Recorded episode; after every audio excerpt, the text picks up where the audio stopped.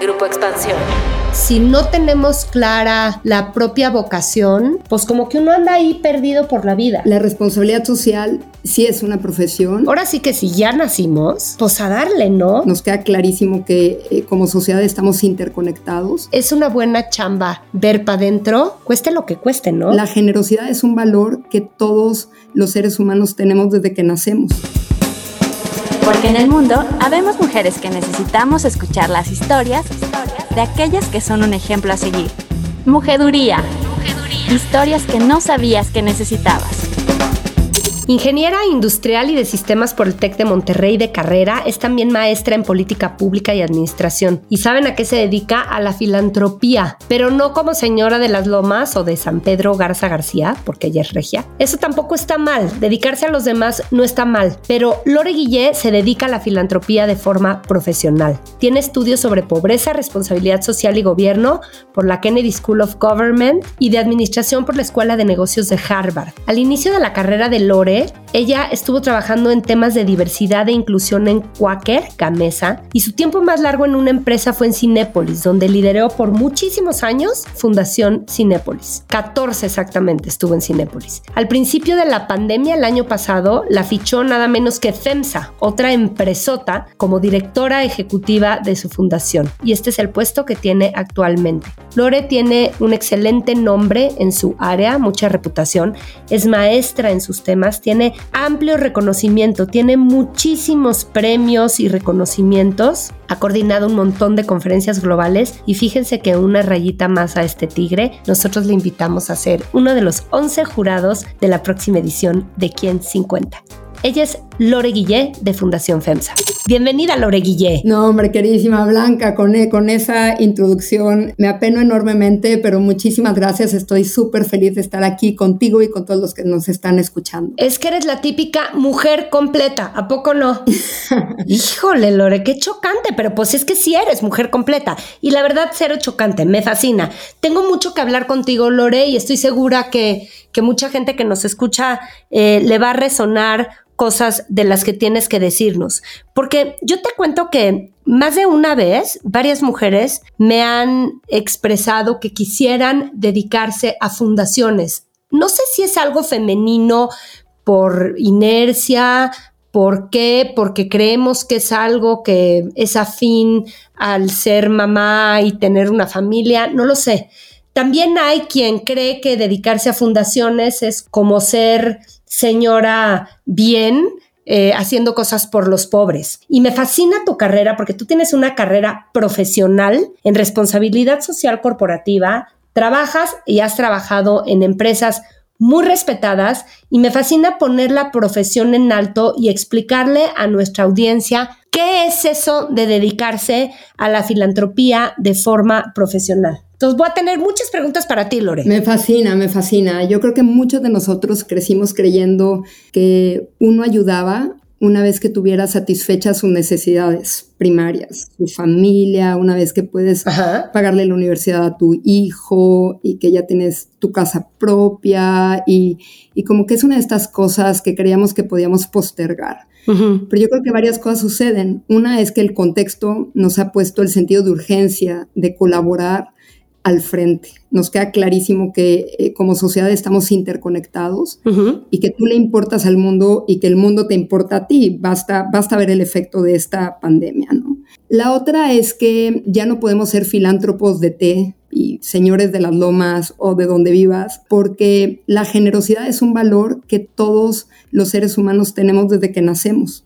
Todos los, los, seres humanos nacemos eh, con bondad. Buenos. Exactamente, pero es el contexto el que nos va dando forma y es el contexto el que nos está invitando constantemente a conectarnos con los otros. Y es en esta experiencia de de encontrarte con los otros, de salir y participar en tu comunidad, de involucrarte con causas sociales, las que te van habilitando a que cada vez puedas ayudar de una mejor manera, ¿no? Y creo que los que nos dedicamos profesionalmente a la responsabilidad social corporativa específicamente de las empresas o a la filantropía desde cualquier trinchera, porque te puedes dedicar a la filantropía siendo ama de casa, siendo un funcionario público, siendo un empresario de una pequeña empresa o de una gran empresa, ¿no?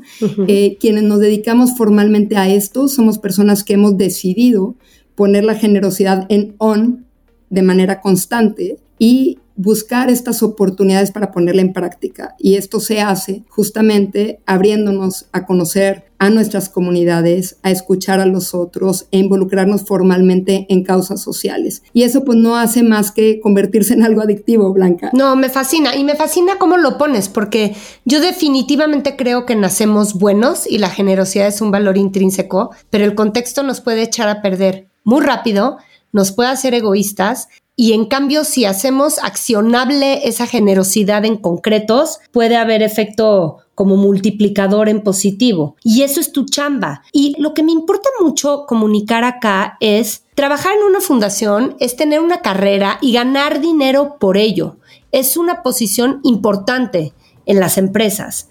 Háblame de esto, Lore. Tú traes mucha preparación y ya la leímos al principio eh, de responsabilidad social y has sido maestra, pero hay que hacerlo de forma profesional, sistemática, medida, de reporte. ¿A quién reporta la persona que está encargada de una fundación, de una empresa como FENSA? ¿Quién es tu jefe directo, por ejemplo? Quisiera comenzar e irme un pasito para atrás. Vas, vas, vas. La responsabilidad social sí es una profesión y ser filántropo sí es una profesión. Es una profesión que tiene 20 años de estarse gestando y que por tanto, en la medida que la reconozcamos, podremos atraer a más gente a que hagan una carrera en este ramo. Yo me quiero imaginar, así como en los años... 20 años, bien poquito, ¿no? Sí, así como en los años 70, ¿no? Con toda esta cultura de calidad, ¿no? De, de calidad de los productos y de los servicios, generó a tantos ingenieros especialistas en calidad y es un rol que es muy conocido dentro de las, de las empresas y de cualquier industria.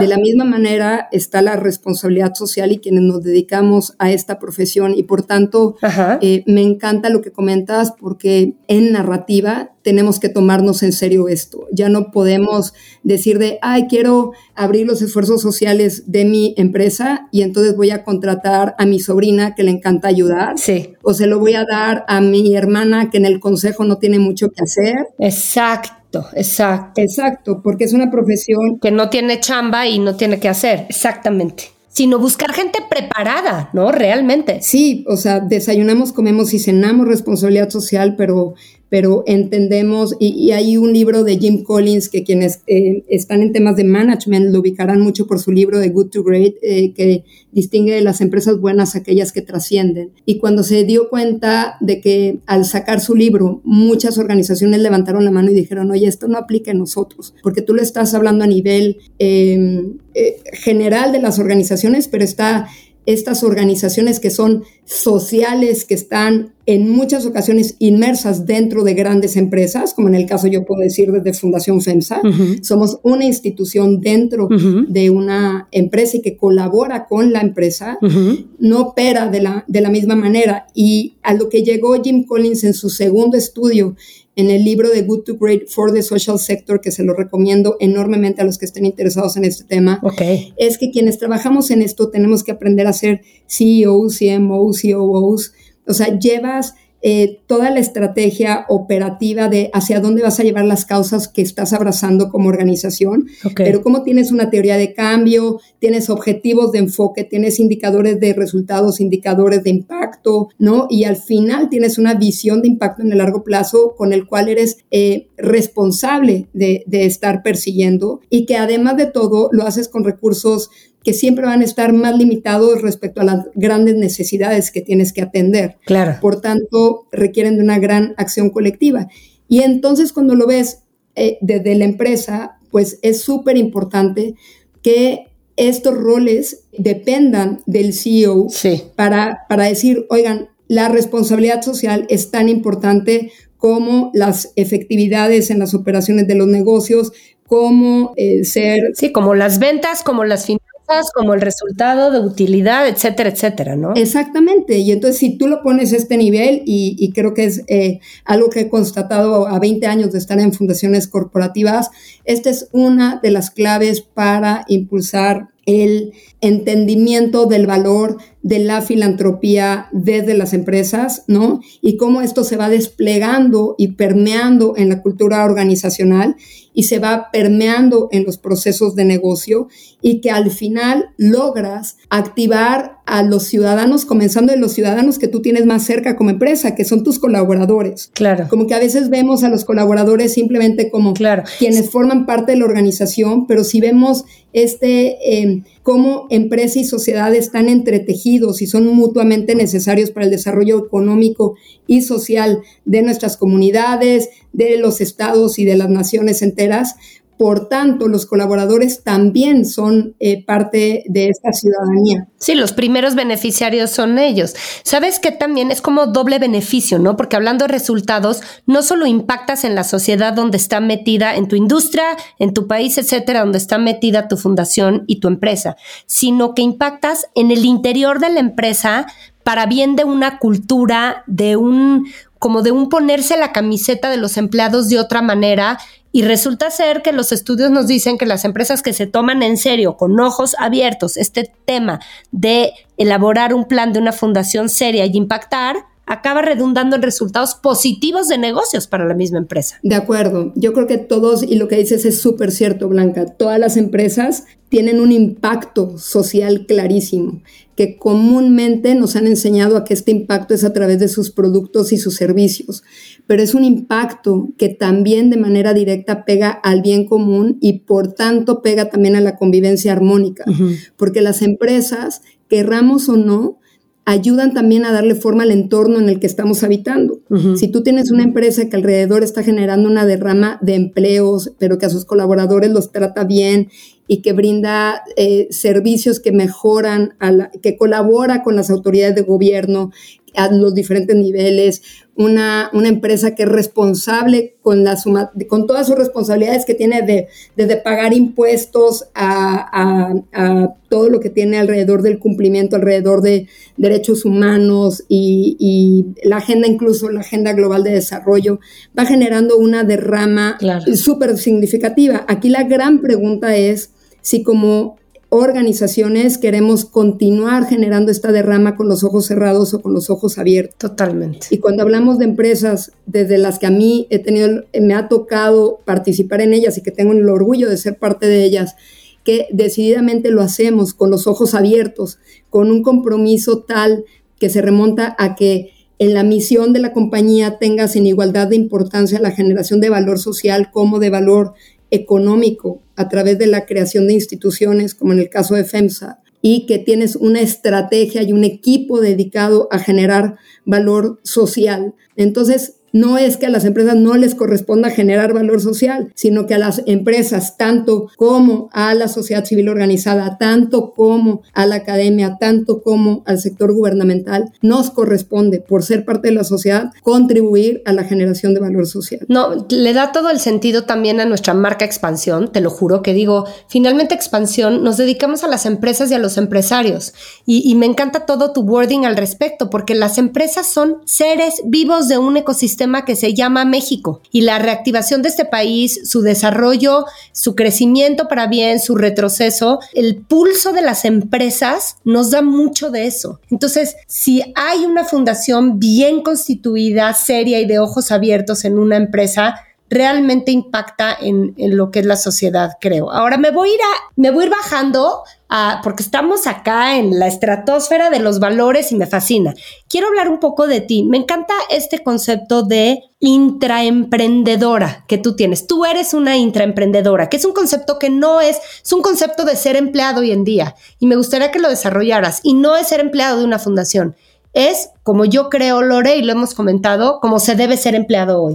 ¿Qué es ser intraemprendedor? me, me, encanta que me preguntes esto porque creo que yo tuve una crisis de identidad por muchos años, Blanca. A ver, échala. Este, por muchos años yo mentoreaba emprendedores sociales y lo hacía yo siendo empleada empresas. Ajá, entonces decías, todos emprenden menos yo que soy una godín. Exactamente, exactamente. Entonces ya te imaginarás, de verdad que casi me terapeaba, ¿no? Este, de decir, ¿qué soy? ¿No? O sea, ¿cómo puedo dar consejos, pero a la par dentro de la organización estoy creando proyectos que estoy con un gran equipo de trabajo encaminando a la sostenibilidad y, que generan muchísimo impacto. Y entonces sonaba como que dentro de la empresa estaba incubando emprendimientos sociales que desde la sociedad civil pues etiquetamos, y aquí lo pongo en quotes, como proyectos sociales, pero al final eran emprendimientos que si tú los constituyeras por sí solos... Ajá, que te daban envidia un poco. Generarían empleo, ¿no? Y generarían muchísimo valor, ¿no? Ajá. Y entonces, cuando yo conocí este término hace unos 10 años, me, fue así como que me pude nombrar. Ajá. Y reconocerme intraemprendedora es como los soñadores que hacemos. Dreamers that do. Ajá. ¿No? Somos estas personas que creamos proyectos, que, que, tratamos de resolver problemas de una manera creativa, revolucionaria, ¿no? Ok, me fascina. Y te puedes inspirar un sueño, pero a la, paz, a la par crear un equipo de trabajo que son como exploradores, ¿no? Dentro de este sueño, que se encargan de colaborar y de, y de co-crear y de hacer este, pues, viaje de aprendizaje súper, súper emocionante, pero que se materializa en proyectos. Entonces, Em, se dice que las, em, todas las empresas del mundo tienen al menos el 5% de sus empleados caen en el arquetipo de intraemprendedores. Y se me hace poquito, debería de ser más, ¿no? Pues mira, te voy a poner el dato. Nosotros desde, Defensa em, colaboramos más de 320 mil personas. Si consideramos este 5%, estamos hablando de que al menos tenemos a 16 mil personas con el arquetipo de crear emprendimientos dentro de tu empresa. Entonces imagínate que verdaderamente pudiéramos potencializar esto desde cada empresa, lo que significaría para avanzar en la visión del negocio, en la visión de la sociedad, en esta convicción de cómo contribuimos a mejorar a la sociedad desde el rol corporativo, verdaderamente se haría un cambio sustantivo de manera sistemática, ¿no? Pues yo insisto que son poquitos, pero como dices, por lo menos ya son ese 5%. A mí también me fascina el concepto y también a lo mejor me alivia en esa crisis que, que cualquier godín a veces tiene de ¿por qué no emprendo? ¿No? Te da un poco la envidia del emprendedor que está teniendo algo como con mucho propósito y luego las empresas a veces se sienten como jaulas, pero cuando tú te vives así dentro de la empresa, al revés, estás en un ambiente cómodo y seguro todo lo que una empresa te puede dar de seguridad como empleado y, lo que una empresa le aporta a la sociedad que ya dijimos, pero al mismo tiempo tienes campo para emprender dentro. Entonces es como lo mejor de los dos mundos, ¿no? Sin duda, sin duda es padrísimo y creo que las empresas cada vez se meten a los procesos de innovación y lo hemos visto, hoy lo vemos con FEMSA Ventures que, está impulsando muchos eh, proyectos y emprendimientos con esta perspectiva y, y así muchas empresas están incubando dentro de la misma empresa eh, proyectos o tienen un equipo de trabajo dedicado a esto. Pero veamos eh, un caso súper conocido, Steve Jobs. Yo creo que ese es uno de los mejores ejemplos de intraemprendedores que existen a la fecha, porque en los años 80, pues él tenía un pequeño equipo dentro de Apple, ¿no? Que desarrollaron la, la famosa Apple Macintosh, que es la, la Mac como la conocemos, y que él entonces pues no se podía nombrar o autorreconocer como intraemprendedor, pero que sin duda lo fue porque lo hizo casi, ¿no? En, su tiempo libre, este, ¿no? En, participando ya dentro de una, de una empresa grande. Exacto, grandísimo ejemplo. O lo vemos en el caso de, de, Google, de, de, quien creó el Gmail, ¿no? Que es un chavo que se llama Paul Bockhait, que él lo que hizo fue este, dedicando el 20% de su tiempo a, a, esta idea que él tenía de que la gente se pudiera conectar a través de un correo electrónico, pues le dio vida al Gmail y no lo tenían sus objetivos de trabajo, nadie lo veía venir y fue sumamente relevante, ¿no? Y, tenemos, pues de igual manera, el que creó el Game Boy, ¿no? Pues tampoco estaba dedicado a, diseñar el Game Boy, sino que vino de una propuesta de un, de un colaborador. Entonces, este, yo creo que hay un potencial inmenso y la invitación es que si, si tú sientes que como Godín a veces no encajas, te sienten como chiva en cristalería, ¿no? O sea, como, como que porque siempre está procurando este, nuevos proyectos. Y yo lo veo como que los intraemprendedores somos estas personas que vemos constelaciones donde la mayoría de las personas solamente ve estrellas, ¿no? Ay, claro, me encanta. Estamos haciendo esta conexión de manera constante y eso pues sí, sí reditúa para el sentimiento de realización y, y, yo creo que con la introducción tan generosa que hiciste al principio de mí, pues yo creo que algo que yo sí he abrazado es que todas estas ideas no me mueven a, mantenerme ocupada, sino a mantenerme realizada, ¿no? Y cuando dentro de la empresa a la que perteneces puedes llevar este sentido de realización, que, que es como aprovechas al máximo las habilidades que te han sido dadas por regalo divino, ¿no? Este, las habilidades que estás desarrollando y la posición de liderazgo que tienes en la trinchera que te toque jugar, pero además el entendimiento de, que la sociedad hoy te está pidiendo a ti que te involucres, creo que estas cuatro cosas nos llevan a la reflexión de ¿y qué voy a hacer por México? ¿no? Me encanta, Lore, porque si nos nombramos entre emprendedores con esos mismos ojos abiertos o total conciencia, nombrarte y ponerte ahí te, ahora sí que te pone el otro lado frente a tu empresa y el grupo en el que impactes. Y entonces hablemos de propósito, porque cuando uno puede nombrar su propósito con claridad y cuando dice, yo, yo hablo mucho del servicio y también tú y yo hemos platicado de eso, cuando tu propósito es servir y conectar, hay broncas en las empresas, híjole, en todas hay cambios muchísimos, pero si no te pierdes ahí, como que la madera de intraemprendedor va a acabar saliendo y sobrepasando cualquier adversidad de la empresa.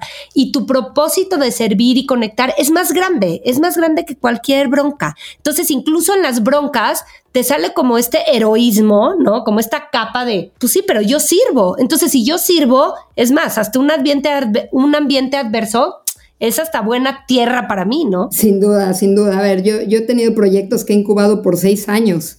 ¿no? Fíjate. O sea, no, las ideas no se dan de manera inmediata porque tienes que, que, ubicarte en el contexto en el que estás viviendo, el tiempo para tu organización, ¿no? Y a veces hay que esperar y sentarse en la idea pero es esta pasión la que tienes, la que te hace mantenerte firme en lo que crees y encontrar caminitos para que las, las ideas se puedan materializar, ¿no? Yo creo que sí hay este elemento y, y creo que quizás si algo he aprendido es a veces tenemos ideas que nosotros creemos muchísimo en ellas, pero que rebotamos con nuestra comunidad interna que piensa igual que la mayoría de nuestro ecosistema. Y a veces hay que salir de nuestro ecosistema para, por contraste, validar si la idea es útil o no es útil. Ok. Y yo creo que este es un, un, tip eh, que, que, a algunos les podría servir, porque cuando tenemos una gran idea y le estamos rebotando solo con nuestros peers de trabajo que están viendo en cierta dirección. Sí, acabas en ceguera de taller, ¿no? Exacto, y acabamos nosotros frustrados, ¿no?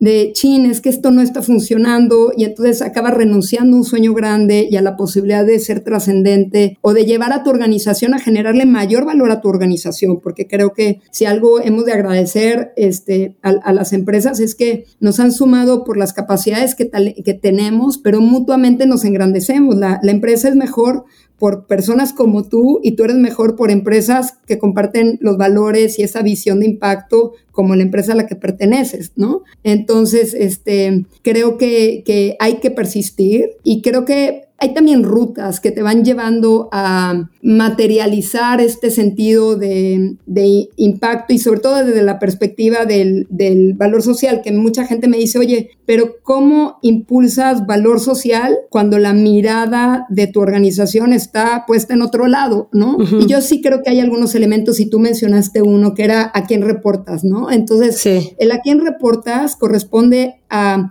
a cómo desde la cabeza de la organización se reconoce la importancia de la responsabilidad social.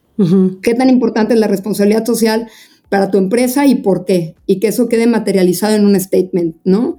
Y, por supuesto respaldado por la cabeza de la, de la organización. Y con alguien a cargo que no es, como decíamos, alguien que hace una chambita, sino alguien que realmente va a responder con responsabilidad profesional por ese, esa misión o ese propósito, ¿no? Claro, que eso lo que da es la garantía de que tienes un liderazgo que va a impulsar a la responsabilidad social. Y que aquí es súper importante eh, esto que dicen first who, then what, que primero veas a quién te quieres traer al puesto y luego cuál es el rol de lo que va a hacer, porque hay algo que sí es muy característico de quienes estamos empujando mm. el valor social dentro de las empresas, que, es algo, y también voy a referir a, Jim Collins, eh, que le llama la paradoja Stockdale. Y entonces él dice, hay personas que tienen esta, eh, por un lado, la honestidad para enfrentarse a una realidad brutal, o sea, súper fuerte decir, el contexto está bien complejo, eh, en, mi empresa estamos todos enfocados en que tenemos eh, que dar los resultados de negocio, ¿no? Y, la mirada está puesta hacia cómo, evidentemente como negocio. Generar utilidad o, sí, X. Pero a la par tienes este otro elemento que dices, sí tenemos la posibilidad de generar un cambio relevante en la sociedad y voy a prevalecer en esta misión, ¿no? Entonces hay una personalidad muy característica de, de quienes trabajamos en esto, que tenemos una mirada puesta en el futuro, visualizamos el futuro hoy, ¿no? Y que esto creo que en el caso de Fundación FEMSA es muy particular cuando trabajas en el largo plazo, ¿no? Sí, sí le estamos apostando a que Latinoamérica, ¿no? Eh, pueda favorecer, tenga acceso seguro al agua y que además podamos impulsar que los niños puedan alcanzar su máximo eh, y pleno desarrollo. Y, desde los 13 años que salgo sola a la calle, siempre tuve miedo. No importa el sitio por donde camine, pueden ser grandes avenidas de las principales ciudades del mundo o pequeños callejones de algún pueblo. Si me agarra la noche sola, busco los rincones más iluminados porque tengo miedo. Pero ya no quiero tener miedo, no quiero ser valiente. Yo debería ser libre. ¿Quién lo dijo? Mon Laferte. Natalia Lafourcade. Julieta Venegas. Mon Laferte, autora, música y compositora chilena. Te voy a interrumpir para que me digas puntualmente cuáles son los tres pilares de Fundación FEMSA, porque ya te arrancaste. Uno es agua, ¿no? una, es agua. Porque es que eso también es muy claro, tener como, como muy definido cuál es tu obra, ¿no? ¿Cuál es, cuál es como el motor de la fundación, a qué concretos se va a dedicar. Y tú tienes tres muy concretos en FEMSA, ¿cierto? De acuerdo. tenemos eh, cuatro, donde uno es primera infancia, donde lo que estamos haciendo es impulsar el desarrollo eh, pleno de los niños en, su primera etapa de vida, de los cero a los seis años, y que esto lo estamos haciendo impulsando que haya mejor interacción entre los adultos que cuidan a los niños y los niños. Segundo, a través de intervenir espacios públicos para que sean amigables con la infancia. Y el tercero es a través de incidir en la política pública y privada, que es, esto es que podamos hacer que el pleno desarrollo de los niños sea para todos los niños, independientemente de dónde nacieron. Y tenemos otro eje que es seguridad hídrica, donde lo que estamos eh, buscando es dar acceso seguro, alcanzar la seguridad hídrica en las comunidades donde estamos operando. Y desde aquí, pues trabajamos en proyectos que habilitan ese acceso seguro, donde trabajamos basados en ciencia, en brindar soluciones basadas en la naturaleza y tenemos grandes proyectos como los fondos de agua, lazos de agua, ¿no? que, que eh, son proyectos que están operando en toda Latinoamérica.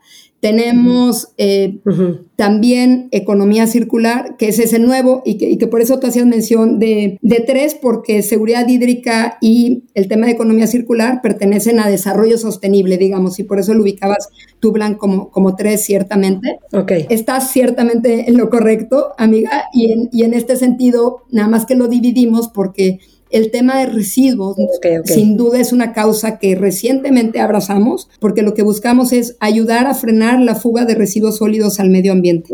Y en este sentido, si tú consideras que el 43% de la basura que hay en nuestro país está regada abajo de los puentes, en las calles, en medio de la nada y son responsabilidad de todos y de nadie, la gran pregunta es, qué podríamos hacer para que esto mejore.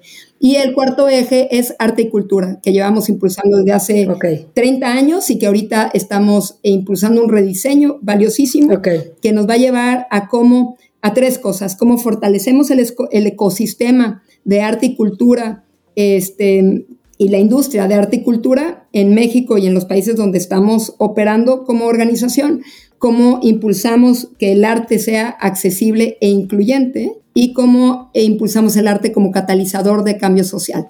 Que esto eh, podamos co-crear con las comunidades, exposiciones de arte, que podamos darle voz a las comunidades de personas que están en movilidad. Ahorita tenemos imagínate, ya tenemos exposiciones codiseñadas, co-curadas entre migrantes y refugiados que estamos llevando a diferentes localidades y que son exposiciones de arte y, pues agarraremos vuelo en este sentido y nos emociona muchísimo, sobre todo que trabajamos en el largo plazo. Híjole, qué increíble, tienes chamba, tienes chamba y bien diferente, o sea, toda redunda en lo mismo, pero son como, como flancos bien diferentes. Entonces está padrísimo, Lore. Vamos a tener que ir cerrando, pero yo quiero que me digas una cosa, porque tú tuviste unos papás privilegiados, por cierto, me encanta que tu papá estuvo tantísimos años en FEMSA, qué cosa tan chistosa, ¿no? Qué coincidencia. Pero un papá que te te hacía poner el foco en la condición de ser humano de las personas, una mamá como muy socialmente responsable también y muy empática. Y tú dices que desde universitaria tuviste muy clara tu vocación. No es la suerte de todo mundo, Lore. Y tú sabes que si no tenemos clara la propia vocación, pues como que uno anda ahí perdido por la vida. ¿Cómo hará quien sea, a la edad que sea, eh, para indagar en sí mismo y encontrarla.